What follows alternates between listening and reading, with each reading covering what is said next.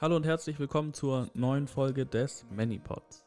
Mein Kollege Massimo ist heute leider nicht dabei, aber er lässt euch alle ganz lieb grüßen. Wir dachten uns am Anfang unserer Podcast-Zeit, dass wir neben inhaltlichen Beiträgen auch Porträts machen wollen. Porträts von Aktionen, Organisationen und auch eben Personen. Deshalb möchte ich mit euch heute den Blick einmal auf Hamburg richten, auf Einsbüttel, um genau zu sein und mit Asmara von Asmaras World sprechen. Asmaras World ist ein gemeinnütziger Verein und ja, verfügt über viel Erfahrung und Kompetenzen in Bezug auf die Arbeit im Bereich Flucht und Migration. Sie sind aktiv in Familienzusammenführung, Begleitung und Beratung in jeglichen Lebenssituationen von Geflüchteten, also Asylverfahren, Jobcenter, Ärzte, Behördengänge etc. etc kostenlose Kurse zu den Themen Sprachförderung, politische Bildung, Kompetenztrainings, Computerkurse, Vermittlung rechtlicher Grundlagen etc. etc. Und sie sind natürlich auch ein ja, wichtiger Player in Bezug auf die Antira-Arbeit in Hamburg. Ja, ich spreche heute mit der Gründerin Asmara. Wenn ihr Asmaras World, und das ist schon jetzt ganz wichtig, unterstützen wollt, dann geht einfach auf äh, deren Website asmaras-world.de und da findet ihr direkt auch einen Link zum Spendenkonto. Ich glaube, ich kann das hier schon mal vorwegnehmen, weil ähm, gerade in Zeiten von Corona ist es unglaublich wichtig, dass wir Vereine wie diesen unterstützen. Ja, Solidarität ist der Schlüssel, so der Untertitel von Asmaras World. Ich begrüße jetzt ganz herzlich Asmara. Hallo Asmara, wie geht's dir? Hi, gut, danke und selbst? Ja, mir geht's auch ganz gut. Es regnet draußen, es ist ziemlich kalt, aber ich habe mich hier mit dem Podcast-Equipment in meiner Küche verbarrikadiert und freue mich auf das Gespräch mit dir jetzt gleich. Tito. Okay, stell dich doch für unsere ZuhörerInnen kurz vor. Mein Name ist Asmara. Nachname braucht keiner wissen. ähm, geboren bin ich im saftigen Süden Deutschlands. Ähm, bin seit meinem vierten Lebensjahr in Hamburg und habe 2015 angefangen über Facebook mein Ehrenamt mitzuteilen und es hat sich seitdem sehr viel entwickelt, es ist viel passiert. 2016, Ende 2016 habe ich dann mit Freunden zusammen den Verein Asmaras World gegründet wobei nicht viel darüber nachgedacht wurde, wie das denn mittlerweile ist. Es immer noch komisch für mich zu sagen, hi, ich bin Asmara von Asmarasburg. Aber ähm, Ursprung war einfach nur One-Woman-Army, also Leute unterstützen und das tolle Netzwerk von Hamburg nutzen. Hat mir da viel Hilfe geholt von jeglichen Seiten, von den Antira-Gruppen, KPX, etc. pp. Und äh, es mittlerweile ist es eine gute Bewegung geworden. Viele Menschen sind bei uns Mitglied und ja, wir haben jede Menge Action. Okay, super. Dann sprechen wir jetzt gleich über die Anfänge des Vereins, was ihr konkret macht und dann können wir später ein bisschen allgemeiner noch über Antira-Arbeit, Empowerment, Community Organizing sprechen und wie wir aus der Scheiße rauskommen. Ja, gerne. Ja, du hast es gerade schon erwähnt. Es begann alles als One-Woman-Army und dann hast du dir Hilfe geholt von deinen Freundinnen. Ähm, kannst du mit uns in der Zeit nochmal zurückgehen und uns erzählen, wie alles angefangen hat, wie du überhaupt zu diesem Job gekommen bist? Äh, es hat angefangen, dass ich Leute oder beziehungsweise Leute auf mich zugekommen bin, die ich kennengelernt habe bei, äh, bei, bei der Arbeit. Ich war äh, Laborfahrerin. Und Was warst du? Einmal ich, äh, Laborfahrerin. Laborfahrerin. Labor, Bluttransport. Ah, okay. Genau, das war ich am Ende. Ich habe viele kleine Jobs gemacht, immer Ping-Pong, so wie viele Migranten ohne jetzt wirklich äh, ne, einfach Geld verdienen und bin dann auf einmal in den Camps gelandet. Mhm. Und war umgeben von Leuten aus meinem Land und habe dann auch auf Feiern auf einmal viele Eritreer kennengelernt, was ich nicht kannte. Und die haben dann natürlich Hilfe bei mir gesucht und auf einmal war ich, ohne dass ich es verstanden habe, schon da drinnen total fest involviert und habe äh, den Job auch dann gelassen, weil ich auch keinen Bock mehr darauf hatte und äh, habe angefangen, Leute ehrenamtlich zu unterstützen und da ich in Hamburg groß geworden bin, kenne ich halt viele Menschen und habe dann angefangen, Leute um Hilfe zu bitten. Und so kommt dann eines zum anderen. Und mittlerweile sind wir ein junger Verein, der viel reist. Viele Leute, die selber viermal oder hinzugezogen sind, ähm, sind Teil des, des Vereins, sind Mitglieder des Vereins, tragen den Verein. sind aktiv und äh, das Netzwerk drumherum unterstützt uns halt. Also Asmaras World e.V. ist also ein gemeinnütziger Verein in Hamburg in Eimsbüttel, oder? Genau, ich komme aus Eimsbüttel, habe da auch äh, viel Support erhalten aus dem Bezirksamt raus und deswegen, wir sind zwar in ganz Hamburg unterwegs, aber Kern ist äh, Eimsbüttel. Okay, du hast als Laborfahrerin gearbeitet und hast beim Bluttransport äh, die Situation in Flüchtlingsheimen gesehen. Und hast du dann auch direkt in dem Camp angefangen zu organisieren? Also ich habe jetzt nicht im, in den Camps angefangen, den Leuten zu helfen, sondern die Leute haben den Weg zu mir gefunden. Und ich habe halt angefangen, die zu begleiten beim Jobcenter und so. Und dann waren halt die Hindernisse, wo man auch einfach selber wusste, Alter, wie geht denn das? Weil auch wir Migranten lernen nicht, wie man sich äh, vor Behörden stark macht oder was jetzt rechtens ist und was nicht. Aber durch Menschen, die mitbekommen haben, was ich tue, haben mir auch ganz viel Wissen zugespielt und ich dann noch mehr gelernt habe und angefangen habe, dann wirklich für die Menschen äh, regelrecht zu kämpfen, dass sie ihre Rechte einfordern. Und äh, das war einer der Hauptbestandteile äh, von der Arbeit. Das hat angefangen so Ende 2014 und 2015, ich muss selber überlegen. Aber ich glaube 2015 haben Kollegen mir gesagt so, ey, erzähl mal deine Stories bitte, weil ich hatte halt echt krasse Erlebnisse bis zu dem Zeitpunkt und auch Freunde haben mich angerufen, die Sozialarbeiter sind, weil halt Asmara ist der Name der Hauptstadt von Eritrea, das heißt viele und ich war auch immer so seit Kindheit so, ne, Eritrea, das heißt jeder hatte sofort eine Verbindung zu mir, als ja. dann die die ganzen Menschen hier waren und äh, ich wurde von jeder Seite angerufen, auf einmal sollte ich Dolmetscher spielen ich habe die Sprache nur zu Hause gelernt, dachte so, Alter, Mama, was heißt dieses Wort? So hing ich erstmal. Geil. Bis heute noch. Sie ist mein Dictionary. Es gibt kein Tigrinya Buch online. es gibt alles nicht so Gutes, deswegen ist sie mein Dictionary. Mhm. Und einfach machen. Einfach helfen. Mit Händen, Füßen, Arztsachen, Krankenhaus, Jobcenter, Bundesamt. Und dann habe ich halt gesehen, was hier so passiert und war so, Alter. So, ich dachte, mir geht's schlecht in Hamburg, aber äh, äh. Hier gibt's Level Up. Und dann ging's halt los. Und dann haben sich ganz schnell Freunde solidarisiert, mich unterstützt und halt wirklich tschong, tschong, ohne großartigen Masterplan eigentlich. Einfach machen. Jetzt macht ihr Familienzusammenführungen, Begleitung, Beratung, hast du gesagt, also auf Ämtern, genau. im Jobcenter wahrscheinlich, genau. Asylverfahren. Was macht genau. ihr noch so ich für Sachen? Halt, ja, ich musste mich halt viel durchlesen, mir Unterstützung holen und mache auch mittlerweile ähm, Anhörungsvorbereitung fürs Asyl, jegliche Behördensachen, Unterhaltsvorschuss, Kindergeld, Elterngeld, Jobcenter, Grundsicherung. Eigentlich mit allem, womit die Menschen nicht klarkommen, was verständlich ist, äh, wo keiner Zeit dafür hat, das ist eigentlich das, was wir übernehmen. Und, Und Familienzusammenführung ist das Gleiche. Es ist so ein Aufwand, Familien dabei zu begleiten. Es werden viele Sachen von denen erwartet, die sie einfach nicht ausbringen können, weil sie nicht wissen, wo und wie. Ja. Das heißt, äh, dadurch, dass äh, das immer wieder gemacht wurde, ist jetzt mittlerweile eine Erfahrung dabei. Und halt auch durch die ganzen verschiedenen Personen und äh, die viele oder die Anzahl an Personen ist natürlich eine Erfahrung entstanden, wo sie halt äh, sehr gut beraten können mhm. und sich auch viele gut auf, einfach aufgehoben fühlen, weil sie auch hören. Ne? Mhm. Hier, diese Person war da und hat das und das erreicht, diese Person hat das und somit äh, sind wir eigentlich noch nie auf Werbung oder sowas angewiesen gewesen, weil wir halt das, was keiner macht, im Endeffekt machen. Ne? Wenn du uns jetzt mal so eine Beispielgeschichte erzählen würdest, welche Station quasi durchläufst du immer mit Leuten, denen du hilfst oder mit denen du zusammenkämpfst?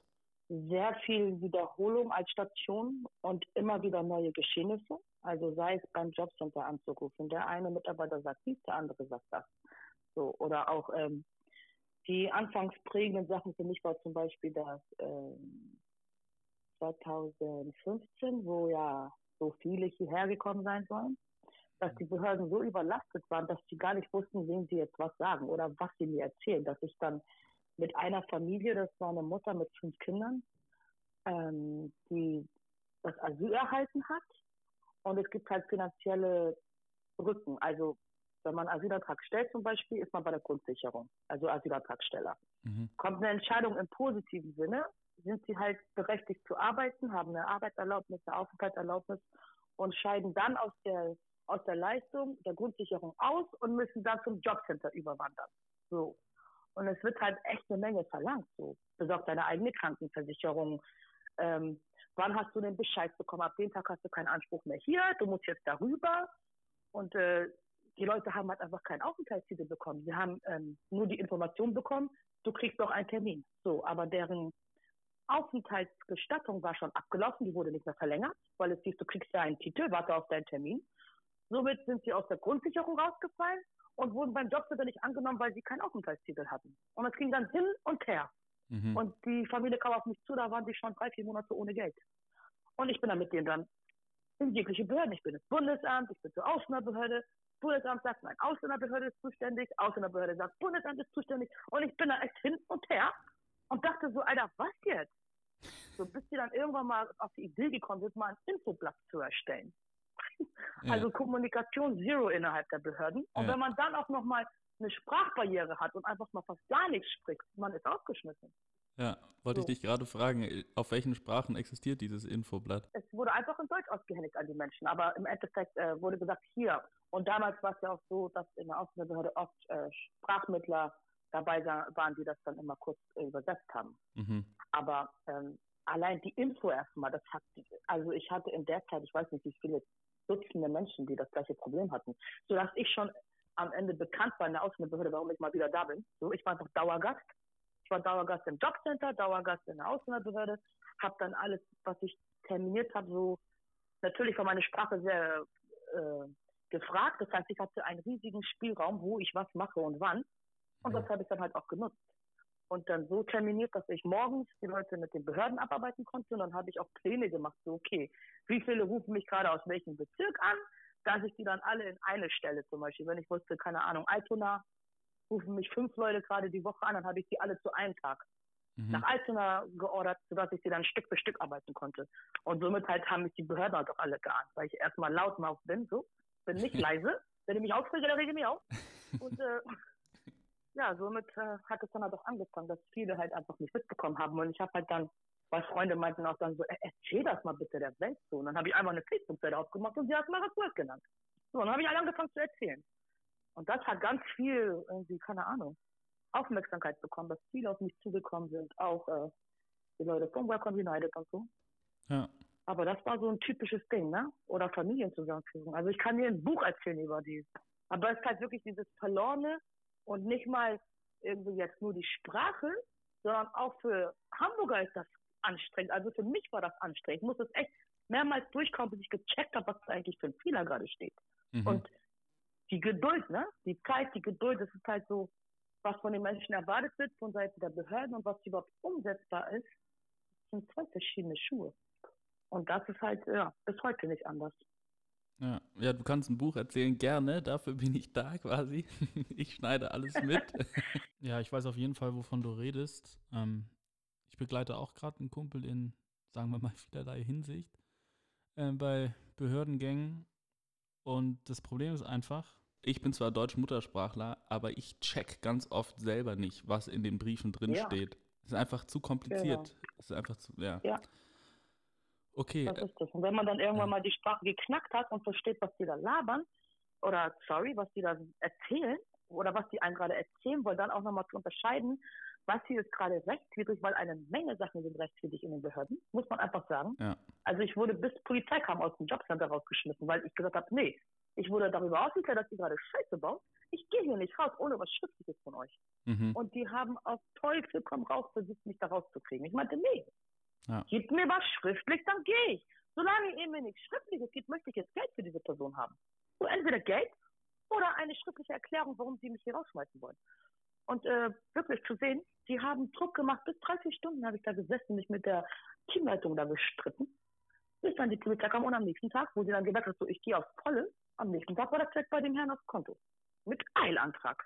Mhm. Ja, oder mit Eilüberweisung. Also da sieht man, wie krass die oft auch einfach aufgrund von seitens Überlastung der Mitarbeiter da, ne? Mhm. Arbeitsanweisung äh, etc. pp, wie viel da eigentlich schief läuft. Genauso beim Bundesamt.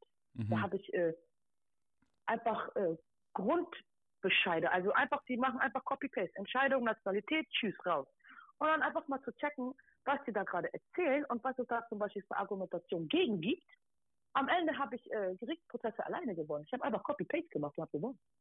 Also wenn man die Sprache dann versteht und sieht, was die sagen und was es für Gegenargumentation gibt, dann braucht man gar nicht viel schreiben.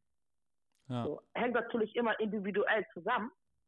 Aber das war halt, wie gesagt, eine Menge Lesen, eine Menge Unterhaltung, eine Menge Fragen stellen, richtige Fragen stellen, bis ich und auch die anderen so gecheckt haben, okay, darum geht es hier gerade.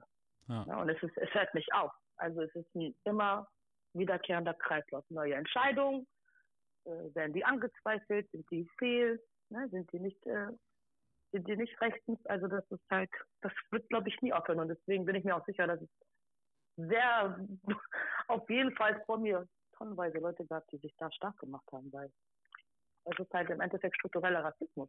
Ja. So. Mehr kann man es nicht nennen. Ist, äh, Menschen werden einfach entmündigt und haben keine Rechte wie andere Menschen. Und Leute wie ich, die dann jetzt irgendwie mit als Kinder den deutschen Ausweis bekommen haben, haben ganz andere Zugänge. Ja, auf das jeden ist, Fall. Ähm, schon krass. Und äh, ja, weiß nicht, du musst mich sagen, ich kann, ich kann den ganzen Tag weiterreden, ne? Ja, so. Oder sag mir irgendwas. Na, umso besser. Ich habe auch noch gelesen, dass ihr kostenlose Kurse macht für genau. Sprachförderung, politische Bildung, Kompetenztraining, Computerkurse. Also wirklich, ihr habt ein richtig breites Spektrum, was ihr anbietet an genau. Möglichkeiten. Erzähl genau. uns doch mal ein paar Beispiele, zum Beispiel aus der politischen Bildung. Was macht ihr da? Politische Bildung, Menschen zu erklären, äh, was ist Faschismus, was ist Rassismus, wo kommt es her, äh, wo beginnt Diskriminierung. Ne? Es ist ja auch ohne Ende Diskriminierung untereinander. Ja. ja schon bei den Dörfern an, wenn sie sich aus verschiedenen ethnischen Gruppen, aus verschiedenen Ortschaften, aus ihren Ländern schon anfangen hier zu diskriminieren gegenseitig, gegen Frauen, ne? dass wir halt ja. halt da mit den Workshops geben und auch äh, sie mitnehmen zu bestimmten Sachen. Ne? Wir haben sie Konferenzen mitgenommen, die Mitglieder. Wir haben Workshops gegeben, in denen wir mit denen das Thema zum Beispiel äh, Gewalt gegen Frauen, Homophobie, immer mit Beispielen. Ne? Also mhm. Also die Workshops gehen meistens ein, zwei Tage und dann halt wirklich Beispiele, Gegenüberstellung, um denen dann näher zu bringen, so hier, Punkt, da geht es nicht weiter. Was ich ganz oft mache als Workshop, egal wo ich bin in Deutschland, ähm, so den, das Asyl zu erklären. Das weiß keiner. Mhm. Es wird ja auch niemandem erklärt, woher kommt Asyl. United Nations, ne? die ganzen Zusammenhänge, das wissen die Menschen nicht. Deswegen sind sie auch meistens aufgeschmissen, wenn sie dann ihren Asylantrag stellen oder ihre Anhörung haben, weil sie gar nicht verstehen, was von ihnen verlangt wird. Für die ist einfach mein Leben war schrecklich, ich musste da weg. So. Ja.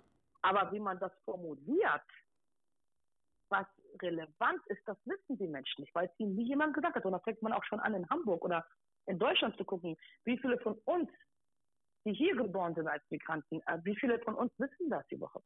Ja. So, da geht schon los. Dass auch dann äh, Sozialarbeiter oder Betreuer oder whatever keine Ahnung haben, wie sie da jetzt ihre sogenannten Schützlinge da richtig begleiten oder betreuen. Ja. Ja? Das ist halt ein Wissen, was man nicht so bekommt.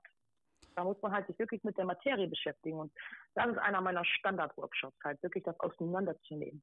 Gerichtsverhandlung, Argumentation, was ist Asyl, welche Sachen sind relevant, wenn man sagt Verfolgung oder Flucht, ne? So, das ja. ist halt wirklich, ähm, und das geht alles mit rein in Antira und verschiedene Länder aufzuzeigen und äh, Beispiel jetzt meinetwegen mache ich ganz viel in den letzten Jahren.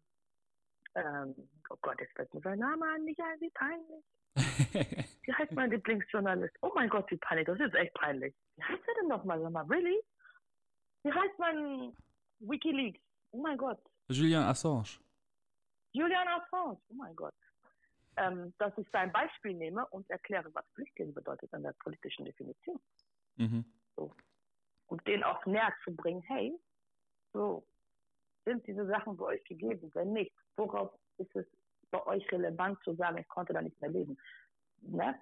Was ist die Definition? Und vor allem auch dann erst recht zu sagen, wo soll man auch dann jetzt irgendwie mal äh, das beanstanden und sagen, Moment mal, so, bei uns ist diese und diese Situation und aus diesem Grund können wir damit nicht leben oder können wir nicht mehr da leben. Unsere Länder werden ausgebeutet. Ne? Das wissen sie alles nicht. Sie kennen nicht die Marshall Deals.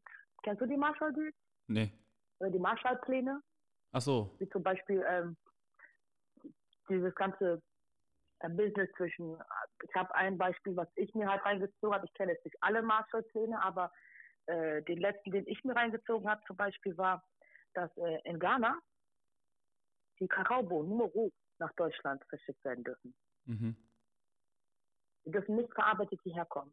Also die dürfen da drüben nicht Geld daran verdienen. Im Endeffekt. Ja. Sie verdienen viel weniger. Und das sind halt die Beispiele, die ich den Leuten halt näher bringe und sage, guck mal hier.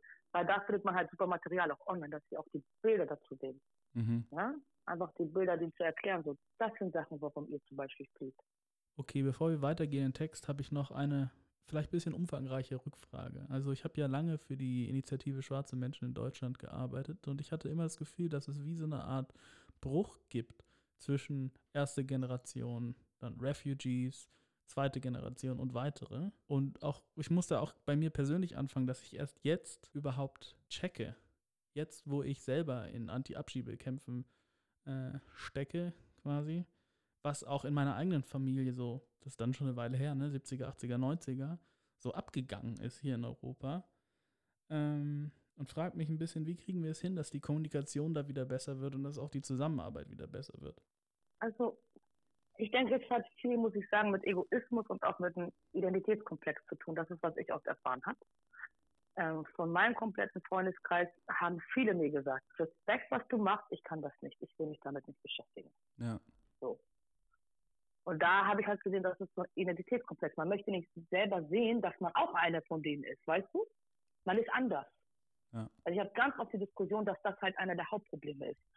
Oder auch ähm, wirklich aus meiner Familie die Leute gesagt haben, wir haben keinen Bock mehr auf dieses Thema. Mein ganzes Leben muss ich mich darüber streiten, dass ich schwarz bin. So, ich habe jetzt meinen Job, ich habe mein Haus, ich will meine Ruhe. Ich habe keinen Bock auf irgendwelchen Gremien und Trainer zu sitzen und darüber zu streiten, wie ich zu behandelt werden habe. Ich bin Hamburgerin. So. Ja. Das habe ich ganz oft erlebt. Und ähm, Egoismus denke ich halt wirklich, dass ähm, sogar Leute von den von den Newcomers, die verstehen nicht, dass ich das äh, aus, aus Nächstenliebe mache. Die, die, die denken ganz oft, dass ich da Geld verdiene oder, ne? Also ich habe das ganz oft die Diskussion, dass sie denken, ja, das macht sie doch nicht einfach so. Bis sie dann checken, das macht sie echt einfach so und dann leise werden. Mhm. Also der Egoismus der heutigen Welt ist einfach sowas von, weiß ich nicht, so hoch, dass man sich lieber in seinen Safe Space zurückzieht und bitte nicht mitbekommen will, was da los ist. Ja. So. Und auch die Menschen, die Hilfe erfahren, von den ganzen Hunderten, Tausenden, die ich unterstütze, ist ein Bruchteil stehen geblieben und meinte, Moment mal, das ist so krass, was du machst. Ich bin auf deiner Seite. Sag, wenn du was brauchst. Und da habe ich Leute, die sind seit fünf Jahren mit mir. Weißt du? So. Ja. Ähm, ist aber halt auch nicht der größte Teil. Aber im Endeffekt, ähm, ja, es ist oft dieses, ich möchte mich damit nicht beschäftigen. Ja. Abwehrsystem eines Menschen, was ich halt erlebt habe. Ich habe viele gesehen, die sind damit nicht klargekommen die kommen nicht mit der Macht klar, dass da oft Machtmissbrauch ist auf jeglichen Seiten, so, sei es von Weißen, die helfen wollen, oder auch von POCs und BPOCs, die helfen und auf einmal ihre Macht nicht verstehen und sie extrem ausnutzen. Ja. Ja, bis zu sexuellen Missbrauch. Habe ich alles schon gesehen. Ja. Bei Menschen halt mit der Macht, dass man sagt, okay, ich habe mir zum Beispiel ganz früh gesagt, ich hatte zum Beispiel auch nicht vor, eigentlich so mit Vereinsgründung, es war nie mein Plan da habe ich halt gesagt, ich stelle mich jetzt zur Verfügung, ausgenutzt zu werden. Das war meine Mentalität in dem Moment. Warum ich, glaube ich, bis heute noch nicht irgendwie Burnout hatte oder so. Mhm. Weil ich mit einer ganz anderen Sichtweise daran gegangen bin und auch alle um mich herum, wir sind so, wie machen. Es gibt kein, ich habe das und das für dich gemacht, du musst so und so machen. Gibt's nicht bei uns. Das war halt nie, und das sehe ich ganz oft. Ich habe doch so und so gemacht. Mir gebührt der Respekt, ich habe das und das gemacht. Nee. Entweder du machst es oder du machst es nicht. Keiner sagt, dass es einfach wird, so, mhm. aber das ist halt, was ich ganz oft erlebe. Also da haben die Menschen geholfen, jetzt müssen sie mit uns sich hinsetzen und Plenum halten, so. Nee, müssen sie nicht. Ja. Also du meinst ja, so bedingungslose Nächstenliebe eher als jetzt einen Tausch, also. Auf jeden Fall. Bedingungslose Nächstenliebe ist das A und O für den Begriff Loyalität, so. Mhm. Ich fordere Loyalität von Menschen. Ich fordere nicht ihre ihre komplette Zeit, sondern ich gucke eher, kriege ich das umgesetzt, was die gerade brauchen. So, mhm. und hat jemand das Durchhaltevermögen, weil jegliche Prozesse dauern lange. Das ist nicht etwas, was man kurz macht. Und da geht schon los mit Community Organizing, weißt du? Ja. So, was will ich gerade? Will ich jetzt einfach hier zum Helfen? Dann schaut man, wo es hingeht. Aber die meisten Leute, das ist halt, was ich auch gemerkt habe, die haben dann immer so ihre Projekte und dann kommen sie mit ihren Projekten zu mir. So, wir haben hier das Angebot. Ja, wer hat sich denn danach gefragt? So? Das ist jetzt von mir. ja, das stimmt. Ja? Das ist jetzt meine persönliche Beobachtung, aber es gibt so ein Ding, also als ich mhm. angefangen habe, in den Gruppen eben auch selber aktiv zu sein, ist mir aufgefallen, es gibt krass viele Deutsche, die hier sind. Und dann, wenn so Second, Third Generation BPOC, nenne ich sie mal, ähm, kommen, gibt es immer wieder diese Diskussion mit wer spricht ähm, und so weiter. Ähm, ja, ja. Reflektiert euren Rassismus und das sagen die dann manchmal so weißen Deutschen gegenüber, die halt schon seit ohne Scheiß manchmal Jahrzehnten diese Arbeit machen und einfach fitter und mehr am. Start sind als die Leute. Was ist das für ein Konflikt, der da verhandelt wird? Das ist ein anstrengender. Also ich sag mal so. Ähm, die eine Sache ist mit der Farbe in bestimmten Situationen einfach das anzuerkennen, wie der äh, wie, wie Migranten das allgemein aufnehmen und auffassen. So. Wenn jemand sagt, das war gerade rassistisch, dann sollte der Weiße gegenüber das auch annehmen und ernst nehmen, sich damit beschäftigen. Mhm. Aber ich bin nicht die Person zum Beispiel, die sagt, äh, keine Ahnung, äh, nur Schwarze sprechen. Es gibt, finde ich, aber auch so Unterschiede. Also ist es eine politische Debatte über die Gleichberechtigung von Schwarzen? Weißt du, geht es in eine politische Richtung mit einem Sinn? So? Mhm. Heißt, äh, wenn man jetzt meinetwegen die UN-Dekade, ne, gegen Rassismus oder so, da ist so eine Sache, wo ich sage, das ist ein Space for Black People. White People, kommt und bringt eure Expertise, aber mischt euch nicht ein. Wenn mhm. schwarze Menschen dann Fehler machen, dann machen sie ihren Fehler, dann lernen sie daraus. Ich brauche keinen Menschen, der mir erkennt, was ich nicht zu tun habe. Andernfalls wiederum habe ich das meiste von weißen Menschen gelernt, was meine Arbeit betrifft. Also ich kann da gar nichts gegen sagen. Ja. So, das sind die, die die Zeit haben. Die beschäftigen sich damit. Herzlichen Glückwunsch, vielen Dank, weißt du? Mhm. So, I take it, appreciate it. Und ich höre mir jeden an. Also für mich gibt es da keinen Unterschied. Aber ich habe halt auch oft erlebt, dass es so eine Diskussion gab und in einigen Punkten konnte ich es nachvollziehen, in einigen wiederum überhaupt nicht. Und ich bin ja. halt auch nicht so ein ähm, Academic, weißt du? Ich hab, ich bin genauso eine wie die. So sehe ich mich. Ich bin auch ein Rowdy gewesen, war auf Stock the World, war in meiner Teenagerzeit mit Tupac und Wu-Tang Clan unterwegs und habe Dog Life gespielt, weißt du? Ja. Ich fühle die. Das ist nicht in dem Plenars die Sprache, die angewendet wird, ist nicht meine Sprache. Ja. So und wenn ich meistens Schwarze erlebe, sind das schon, muss man sagen, schon gut gebildete Menschen, die aber auch für mich nichts mit der Realität von mir zu tun haben. Ja. So, ich bin da überhaupt nicht zu Hause, muss ich ehrlich sagen. Ja. Ähm, ja, ich kann es nachvollziehen in einigen Punkten, aber im Großen und Ganzen finde ich, es sollte man es unterscheiden. Und vor allem, wenn es um die Flüchtlingsfrage geht, man dann ein gut gebildeter schwarzer Mensch da sitzt und ein gut gebildeter Weißer und ein Flüchtling. So, was ist jetzt der Plan? Was ist das Goal? Ihr entscheidet doch gerade über die Menschen. Das bringt doch nichts, wenn Schwarze die Schwarze anmachen, weißt du? Und das finde ich halt ganz oft mit diesem Kontext, okay, wie gebildet sind die Parteien an einem Tisch? Sprechen sie überhaupt die gleiche Sprache? So, jetzt nicht Sprache, Language, sondern einfach die allgemeine Sprache. Ja. Auf welchem Niveau bewegen wir uns hier gerade? So, und das ist, finde ich, vielmehr das Problem. Auf welchem Niveau wird mit wem gesprochen? Wenn ich mit irgendjemandem 30 Jahre politische Arbeit sitze und meine Probleme erzähle und dann hatte ich auch die Situation, dass jemand meinte zu mir, wir sind hier in einer politischen Debatte. Ich ist im Prinzip nicht gerade ein Scheiß, was es hier für eine Debatte ist. Meine Frage ist, warum unterstützt ihr die Menschen nicht Deutsch zu lernen? Weil das ist soziale Arbeit, das ist nicht politische Arbeit, wo ich dann so dachte, ey, was labern die? Weil ich halt auch nicht auf dem Niveau unterwegs war. Oder auch nicht bin, weißt du? Ja. Ich bin praktisch. Leute suffern, ich komme, let me try my best, let's go und goodbye, weißt du? Und wer bleibt, der bleibt und wer nicht, der nicht. So, aber ganz oft sind da so Ansprüche, die einfach nichts mit meiner Re oder mit der Realität zu tun haben, finde ich. Sehr ja. viel Theorie, sehr viel so, was du auch meinst mit so Analysen. Ich finde es wichtig, dass es sowas gibt. Ohne das könnte ich gar nicht so wissen oder das Wissen mir aneignen oder mit Menschen sprechen. Es hat aber fast nichts mit meiner Praxis zu tun. Ja. Aber mal gar nicht. Ja. Und das so, ne? Da sollte man sich eher fragen, mit wem setzen wir uns hier zusammen? Und warum?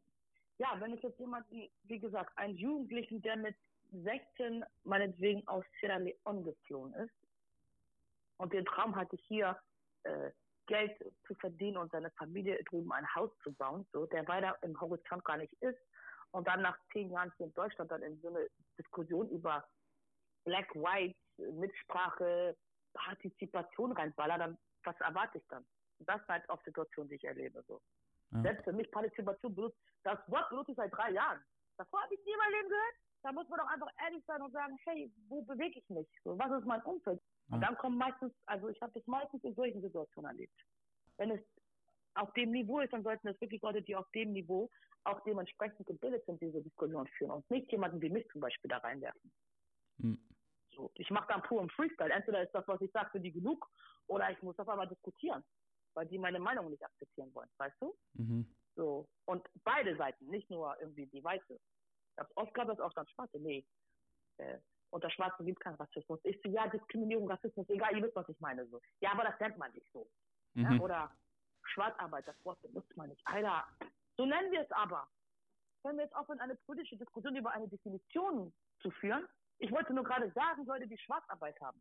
Weißt du? Und dann muss ich darüber diskutieren, dass ich diesen Begriff nicht benutzen soll. Das sind so Sachen, die mich dann auch verwirren. Ja. Und ich denke, what the fuck? Worum geht's hier gerade? Wollt ihr mich jetzt hier belehren über Sprache? Dann macht mit mir einen Sprachworkshop, weißt du?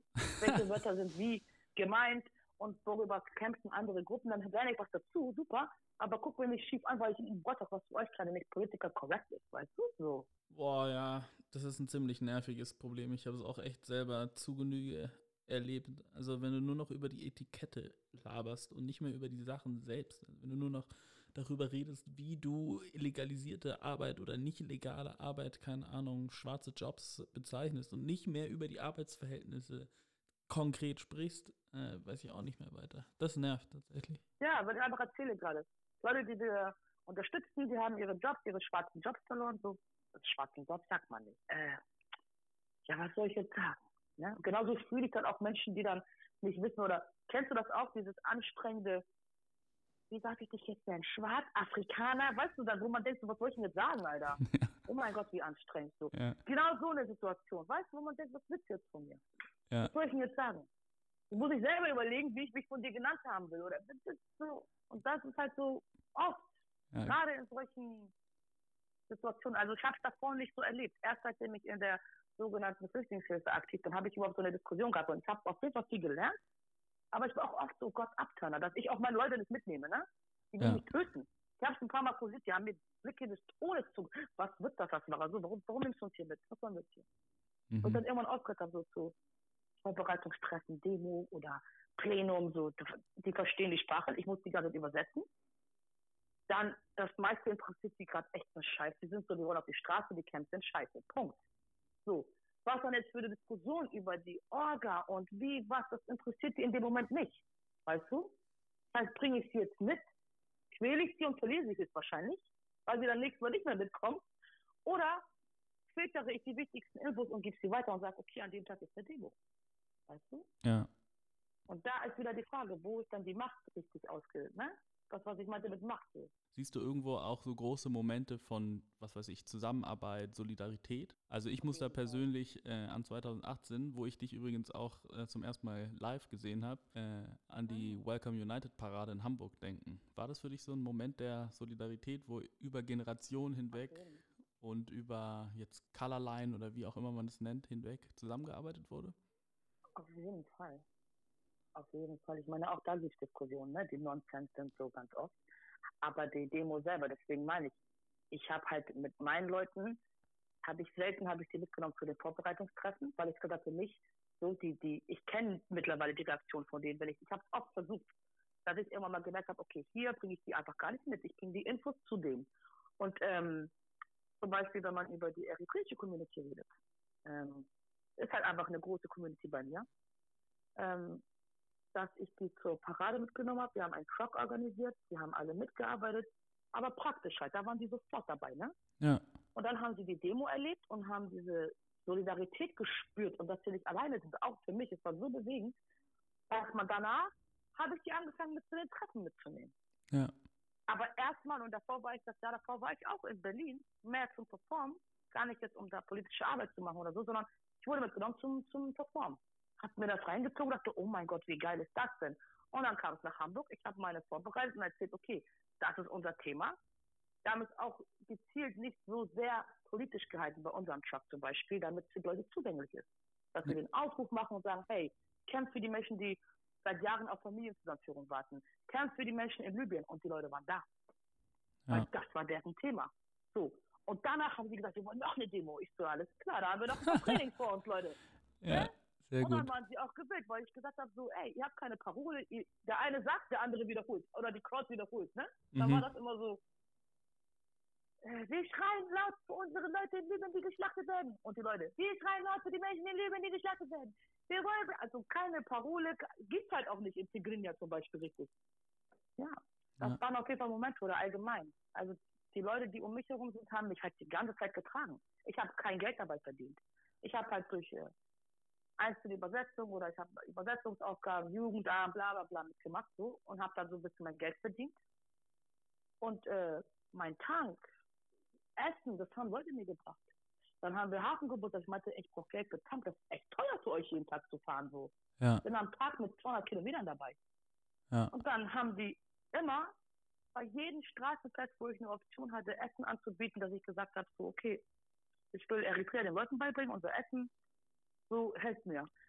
Sie haben darauf bestanden, dass sie die Lebensmittel selbst kaufen, selbst zubereiten und mir bringen.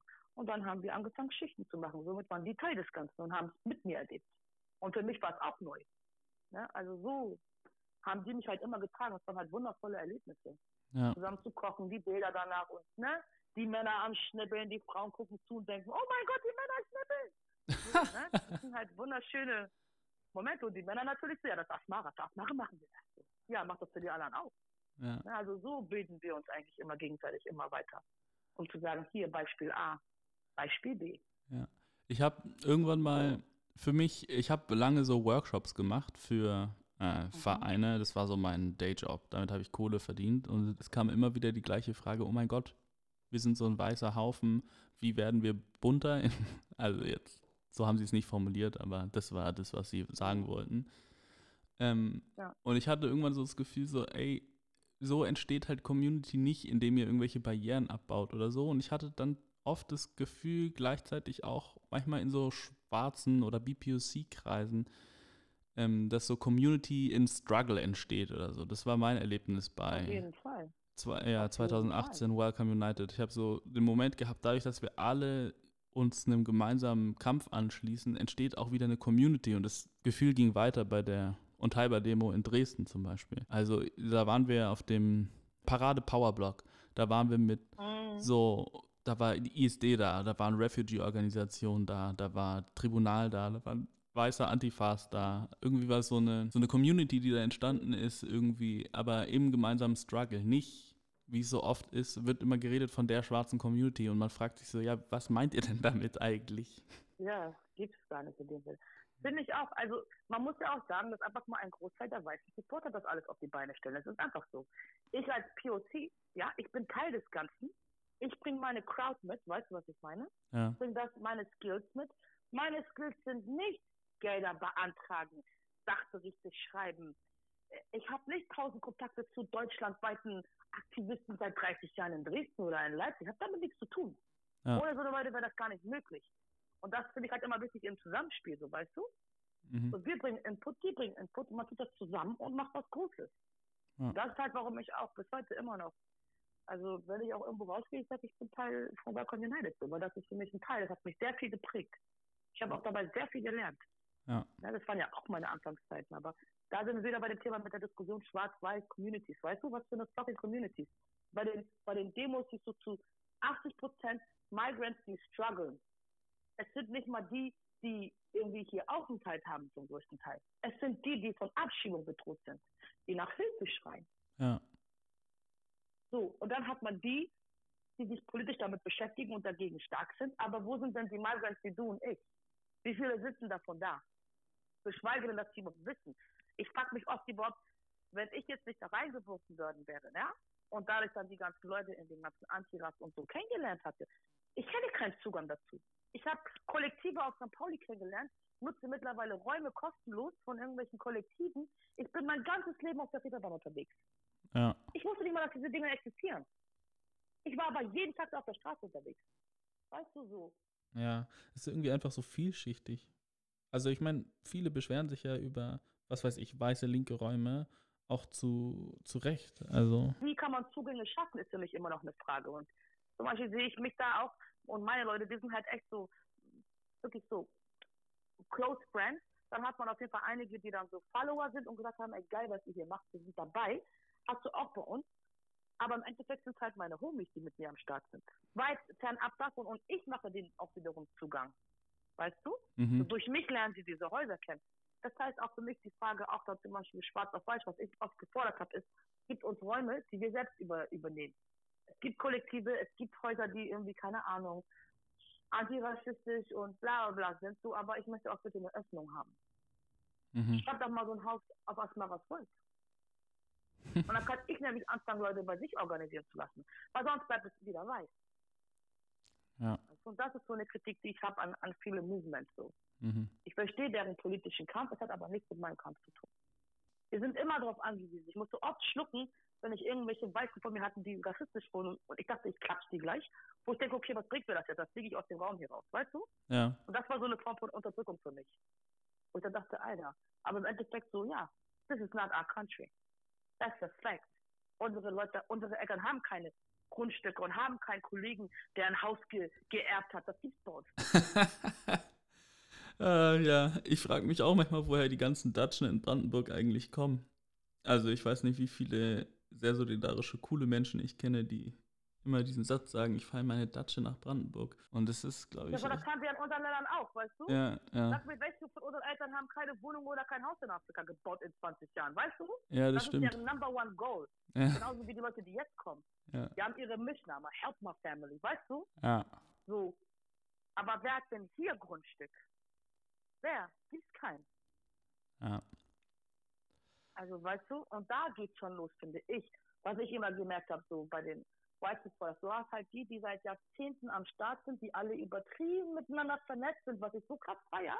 Mhm. Ich immer denke, wow, ey, die haben echt Jahrzehnte durchgezogen, mit Kontakt miteinander zu halten, so für eine Sache. Das ist schon mal Hut ab. Ja. Und dann habe ich die ganzen Studenten, die gerade ihren Bachelor oder ihren Master über Politik oder Blablabla machen, die dann da am Start sind, so. Wen sieht man denn noch? Weißt du?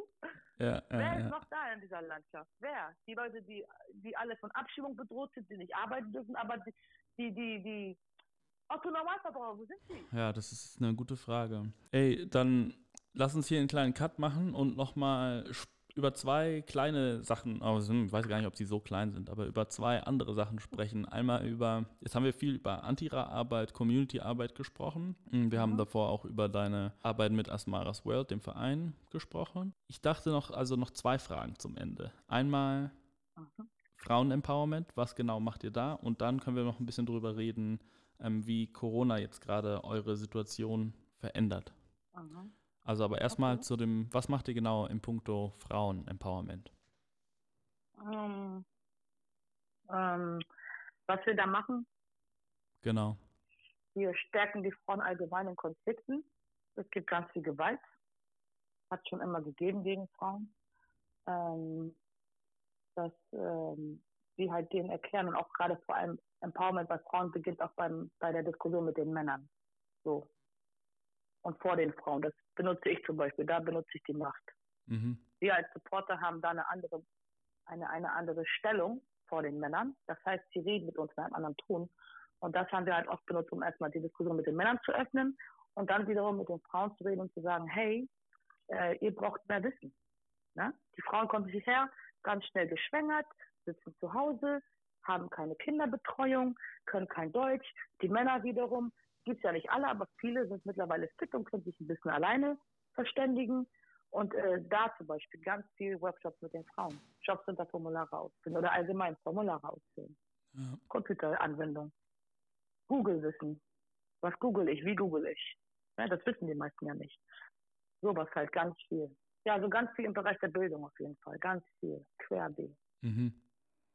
Das ist so unser Empowerment-Ansatz. Und dann halt für die Frauen gerade stehen. Und wie gesagt, einer der wichtigsten Punkte, die ich finde, ist die, die Diskussion mit den Männern. Und auch mit den Frauen.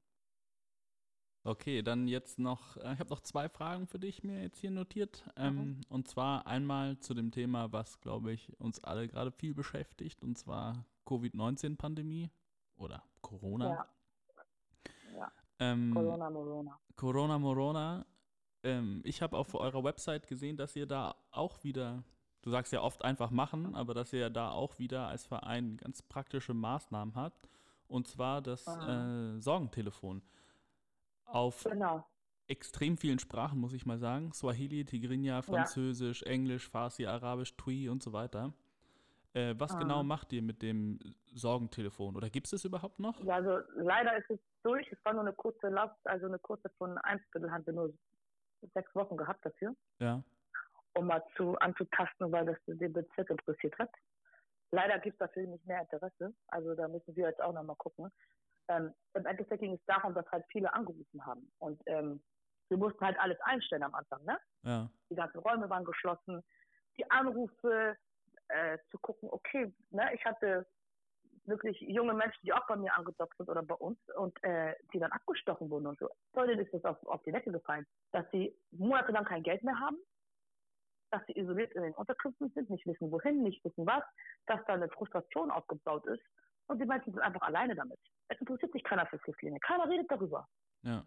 Ja, äh, in den jetzigen Monaten haben wir unglaublich viel investiert in die Begleitung über E-Mail und äh, Telefonie, was ein Akt ist. Pro Person dauert es eineinhalb Stunden, mal irgendwas an den Start zu kriegen. Und das wird einfach mal gar nicht drüber geredet. Keiner redet darüber. Dass äh, die Aufenthaltstitel abgelaufen sind. Jobcenter hat gesagt, wir, wir zahlen das einfach weiter, gibt uns nur eine Benachrichtigung. Wie? Die Menschen können nicht mal euch eine E-Mail schreiben. Als ob sie jetzt wissen, geh auf die Homepage, klick auf den Button, geschweige denn, dass sie das irgendwie auf ihrem Telefon installiert haben. Also weißt du, das wird erwartet, ein Niveau, was die Menschen nicht einhalten können. Mhm. So, und dann haben wir gesagt, Sorgentelefon, rede einfach. Weil unsere Leute, die haben speziell auch unsere Kulturmittler und unsere Sprachmittler eingesetzt, die bei uns am Start sind. So. Wir haben jetzt nicht irgendwie eine Stellenausschreibung gemacht, sondern einfach nur praktisch, was bei uns los ist. Und das angefragt und zum Glück bekommen, dass unsere Leute auch mal ein bisschen Geld verdienen. Weißt du? Ja. Und äh, einfach das Gehör und den Menschen ein Zeitfenster zu geben. Zu sagen, hey, hast Probleme, an dieser Zeit ist jemand für dich da. Na? Leider ist es jetzt gerade durch. Ähm, ja. Aber es war halt schon, dass man gemerkt hat, die Menschen brauchen einfach mal jemanden zum Reden. Ja. Und das gibt es halt nicht. Und was macht ihr Ja. jetzt gerade? Weil jetzt im November kommt ja nochmal ein Lockdown. Ja. Wie Ja, wir betrifft sind es zum euch? Gut aufgestellt. Extrem Raum, ne? Also Raumproblematik ist halt riesig. Ja.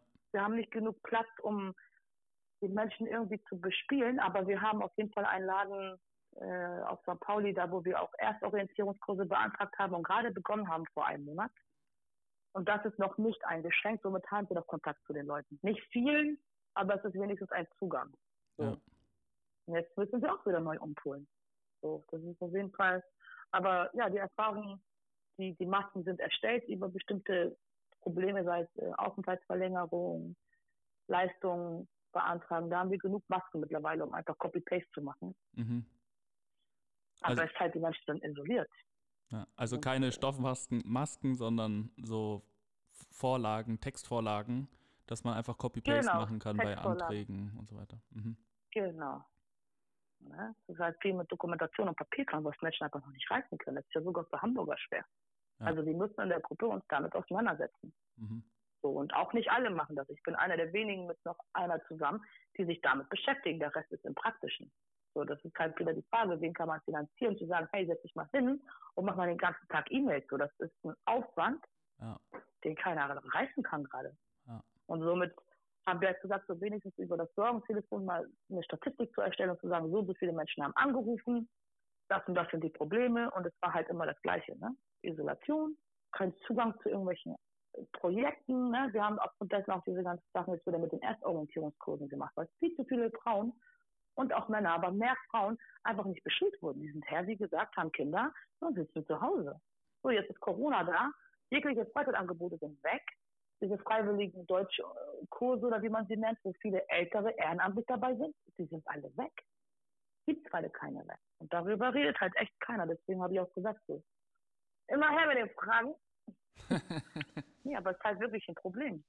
Jugendliche haben auch nichts zu tun, die gehen ein. Ja. Hast du da eine Idee, wie wir das Problem lösen können? Kreativität ohne Raum schaffen. Überlegen Konzepte, die man, wir haben halt immer kleine Gruppen erstellt, sodass wir das handeln können mit acht bis zehn Personen, wo wir halt dann gezielt dann Projekte beantragt haben, sodass wir auch eine, eine Bringpflicht haben. Somit haben wir eine Begründung, uns zu treffen. Wir sind so, hey, das ist ein Projekt. Das heißt, wir können uns damit auseinandersetzen und Vereinbarungen angedockt an die Gesetze und so, so und so sind die Bestimmungen, das ist der Raum, ne? Mhm. und es damit dann zu gewährleisten. Zwar nicht für alle, aber so extrem groß jetzt mit Angeboten sind wir nicht. Wir haben, so weiß ich nicht, insgesamt 60, 70 Personen, die wir bespielen, so. Ja. An verschiedenen Orten. Ist halt schon viel, aber verglichen zu Hamburg ist es halt gar nichts, ne? So. Ja. Aber wenigstens haben wir so fast, fast 100 Menschen, die davon profitieren, mit uns irgendwelche Form von Workshops, Unterricht äh, zu machen.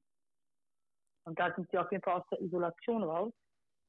Und wir haben auch ganz viel mit Lebensmittelspenden sammeln und so gemacht, was auch wiederum den Menschen zugute gekommen ist. Und das wiederum mehr als die, die wir unterstützen. Ja. Und somit hast du wiederum den zwischenmenschlichen Kontakt. Ja. ja? So einfach mal mit dem Auto rüberzufahren in die Unterkunft und sagen, hey, wir haben uns mit einigen draußen getroffen in der Unterkunft. So. Ja. Haben dann Treffen vereinbart und uns draußen getroffen. Geht auch. Ja? Oder den Kindern in der Unterkunft haben wir Schokolade gebracht. Einfach nur Schokolade gebracht. Die haben sich gefreut.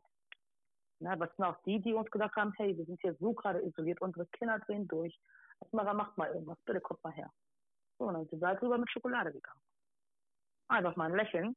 Ja. Und dann hat man schon wieder das nächste Thema, wo man dann sagt, okay, wir gehen grillen. Jetzt geht's zwar nicht mehr, aber sowas haben wir dann halt gemacht, ne? Ja. Wo das dann erlaubt war mit dem Grillen, dann sind wir mal ein Grillfest machen gegangen. Und so holt man die Menschen. Einfach mit dem praktischen, alltäglichen. Gar nicht jetzt so viel überlegt. Natürlich muss man irgendwo Strategien überlegen und sagen, wie kriegen wir das gesetzlich rum. Aber auch, wie kann man kreativ einfach mal, hey, wir treffen uns am Samstag so. Tschüss. Ja. Treffen. Und da bekommt man genug mit, was bei dem los ist, ne? Und kann dann wieder neue Termine machen und sagen, okay, du kriegst kein Geld gerade, dein Ausweis ist abgelaufen, wer noch? Und hat man schon wieder, äh, ja. Ich bin als Weltmeister mir Aufgaben machen, ne? Das muss man sagen. Aber, ja. Okay, ähm, ist gleich bald 13.30 Uhr. Wir haben echt schon lange gequatscht, das war aber auch sehr interessant. Ähm, du musst aber, glaube ich, gleich los, oder?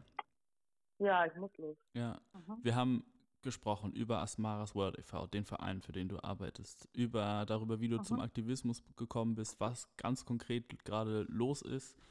Ähm, dann haben wir auch über Community-Zusammenarbeit gesprochen und über so diesen Unterschied zwischen, naja, ich nenne es jetzt mal intellektuelle Herangehensweise und einfach machen, also wie da manchmal wie so eine Art Kluft dazwischen ist, zwischen denen, die von der Uni mhm. aus Antirassismus machen und denen, die, ich nenne es jetzt einfach mal auf der Straße Antirassismus machen. Du hast es vorhin in unserem Gespräch auch schon mal gesagt. Die Behörden verlangen Sachen, die in der Realität überhaupt gar nicht erfüllbar sind.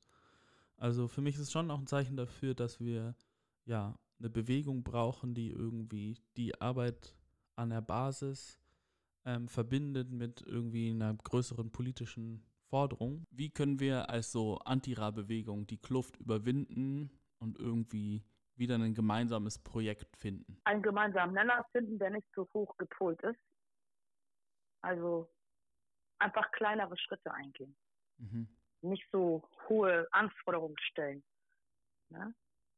Die Paraden waren halt in dem Sinne super, weil sie halt an die Teilnehmer nicht die höchsten Anforderungen gestellt hat, halt eine riesige Herausforderung war, aber im Endeffekt war es einfach präsent und erzählt eine Story.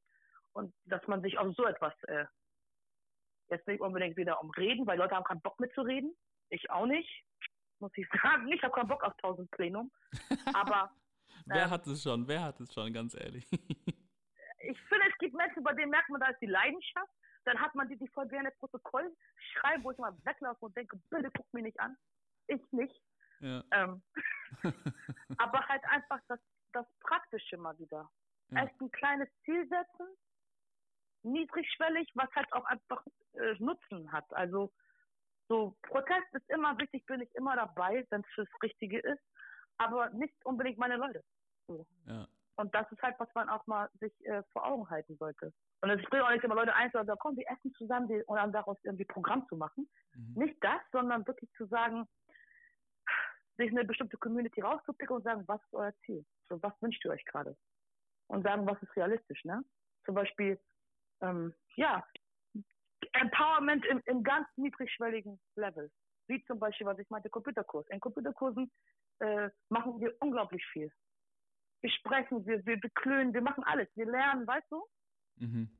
So, als Beispiel, irgendwas, worauf die Leute auch Bock haben. Und das kann man nicht für die Allgemeinheit sehen, sondern man muss sich an die Communities, mit denen man gerade zu tun hat, mehr fixieren. Und gucken, was ist euer Bedarf. Und nicht immer auf die große Masse, ich will jetzt 3000 Teilnehmer haben, sondern einfach nur so 20. Das reicht auch. eh dürfen sie nicht mehr gerade in Corona. Aber einfach klein. Kleinheiten und äh, simpel. Ja? Okay.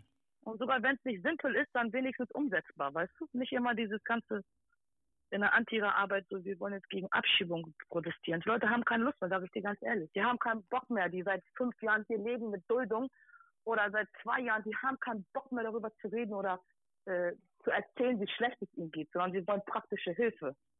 Ja, wie kann ich mich finanzieren? Wie kann ich mich weiterbilden? Ne? Wenn man schon über Antira redet, dann redet man über die Menschen, die ganz unten sind in der, in der Stufe, die gar nichts dürfen. So. Was kann man tun, um diese Menschen zu unterstützen? Praktisch. Mhm. Theoretisch.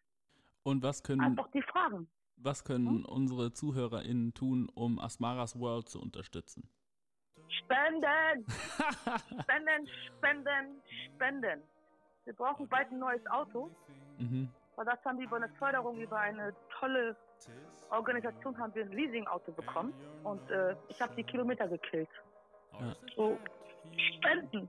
Bis Dezember kann ich noch rumfahren. Danach muss ich gucken, wie ich das mache.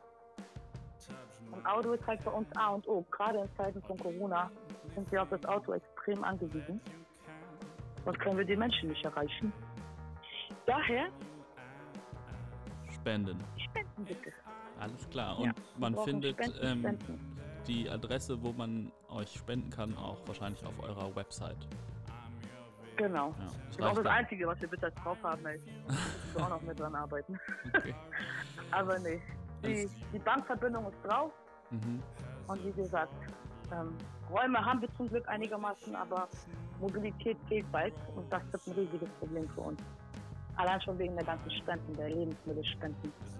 Wo wir pro Woche mindestens drei Autoladungen voller Lebensmittel haben, die wir verteilen. Ja. Und Hygieneartikel so. Das wird ein Problem, weil es kein Auto mehr gibt.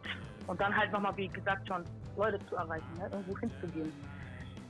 Daher, das ist so unser aktuelles größtes Problem.